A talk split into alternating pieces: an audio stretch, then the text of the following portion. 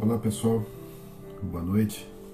Mais uma vez juntos para os nossos 15 minutos, esse tempo separado para a gente refletir a respeito da palavra de Deus, aquilo que Deus tem para trabalhar nos nossos corações, para acrescentar na nossa vida.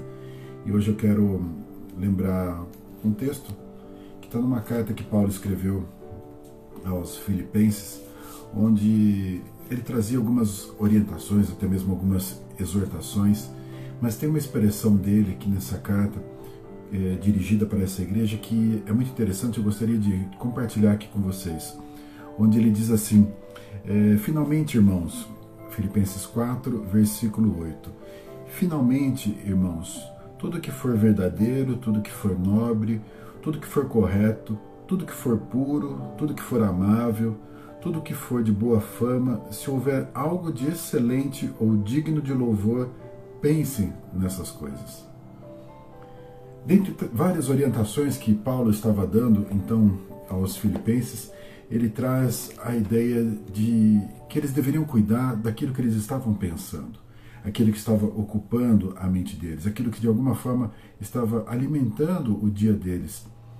E essa verdade, essa orientação serve muito para a nossa vida. Paulo traz aqui uma lista né, de situações ou de coisas, de sugestões que deveriam estar ocupando então o nosso pensamento. Mas ele resume nesse próprio texto aqui, ele traz como um, um resumo, quando ele diz assim: é, se houver algo de excelente ou digno de louvor, pense nessas coisas. Muitas vezes nós somos tomados pelos nossos pensamentos negativos.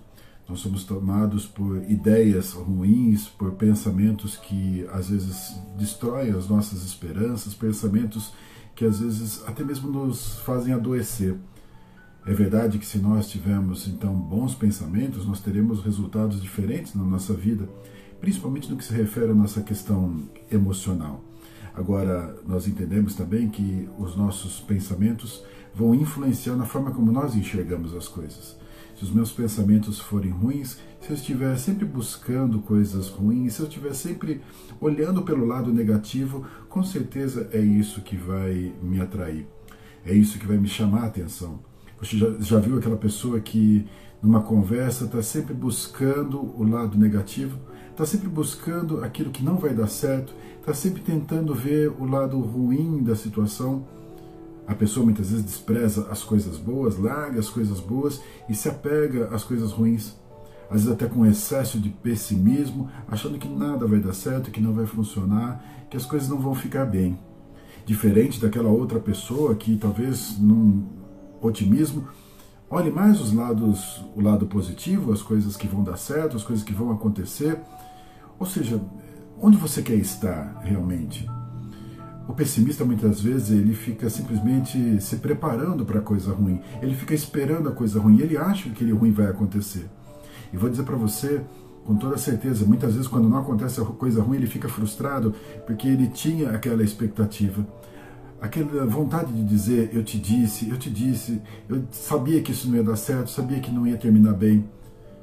Muitas vezes a pessoa que age assim é porque ela está sofrendo é porque ela tem medo de se decepcionar, ela tem medo de se frustrar, ela tem medo de esperar as coisas boas e receber as coisas ruins. Então ela ocupa o pensamento com as coisas ruins para tentar olhar sempre por baixo e não ter grandes expectativas, não ter grandes esperanças, para não ter grandes frustrações. Mas entenda que quem faz isso, na verdade, não está se preservando, mas sim está se martirizando quem faz isso, na verdade, está destruindo a própria vida e matando a esperança que existe no coração. Se nós pensássemos só em coisas ruins, nós sequer alcançaríamos, faríamos coisas boas, porque elas estariam fora do nosso planejamento. Ainda que muitas vezes a gente se esteja uma frustração, uma decepção na nossa caminhada, que a gente queira algo e aquilo não aconteça, ainda assim, ainda assim, Vale a orientação de Paulo quando ele diz que deveríamos ocupar a nossa mente com as coisas que são do alto, com as coisas que são nobres, com as coisas que são boas, com as coisas que edificam, com as coisas que nos enchem de esperança. A nossa mente vai ditar muito da forma como nós enxergamos o nosso dia.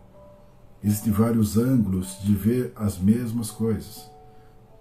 Muitas vezes, nesses tempos que nós passamos aqui, o tempo da pandemia, Nós tivemos pessoas que olharam como um tempo de grande terror, de grande dificuldade, um tempo onde as pessoas só contabilizaram as mortes.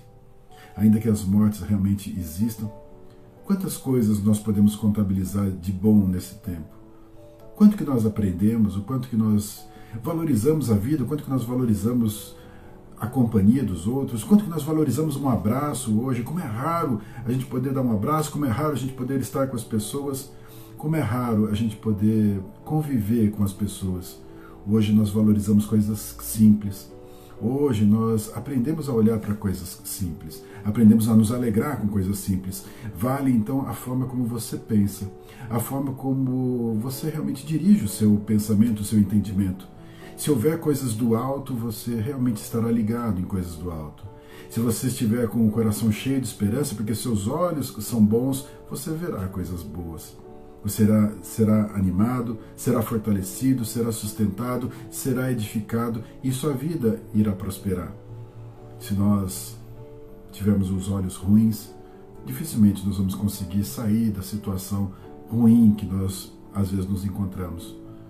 Vale então a gente pensar o que tem ocupado realmente o meu pensamento. O que, que eu tenho me alimentado durante o dia para que isso esteja realmente no meu pensamento? Quais são as notícias que tenho lido? Quais são as conversas que eu tenho tido? Qual é o ingrediente que eu tenho colocado dentro do meu entendimento para que eu possa, de alguma forma, digerir ele durante o dia? Para que eu possa pensar nele durante o dia? Se eu estiver acrescentando coisas boas, coisas excelentes, meu raciocínio, meu pensamento será voltado para isso. Se estiver acrescentando coisas da palavra de Deus, da verdade, do reino de Deus, coisas que são realmente dos céus, que são excelentes, provavelmente eu vou querer mais. Eu vou desejar mais. E eu vou pensar mais dessas coisas. Seria alimentado, sustentado e fortalecido por essas verdades. Diferente daqueles que então envolvidos nas coisas ruins e olhando para o lado negativo, serão sempre pessimistas.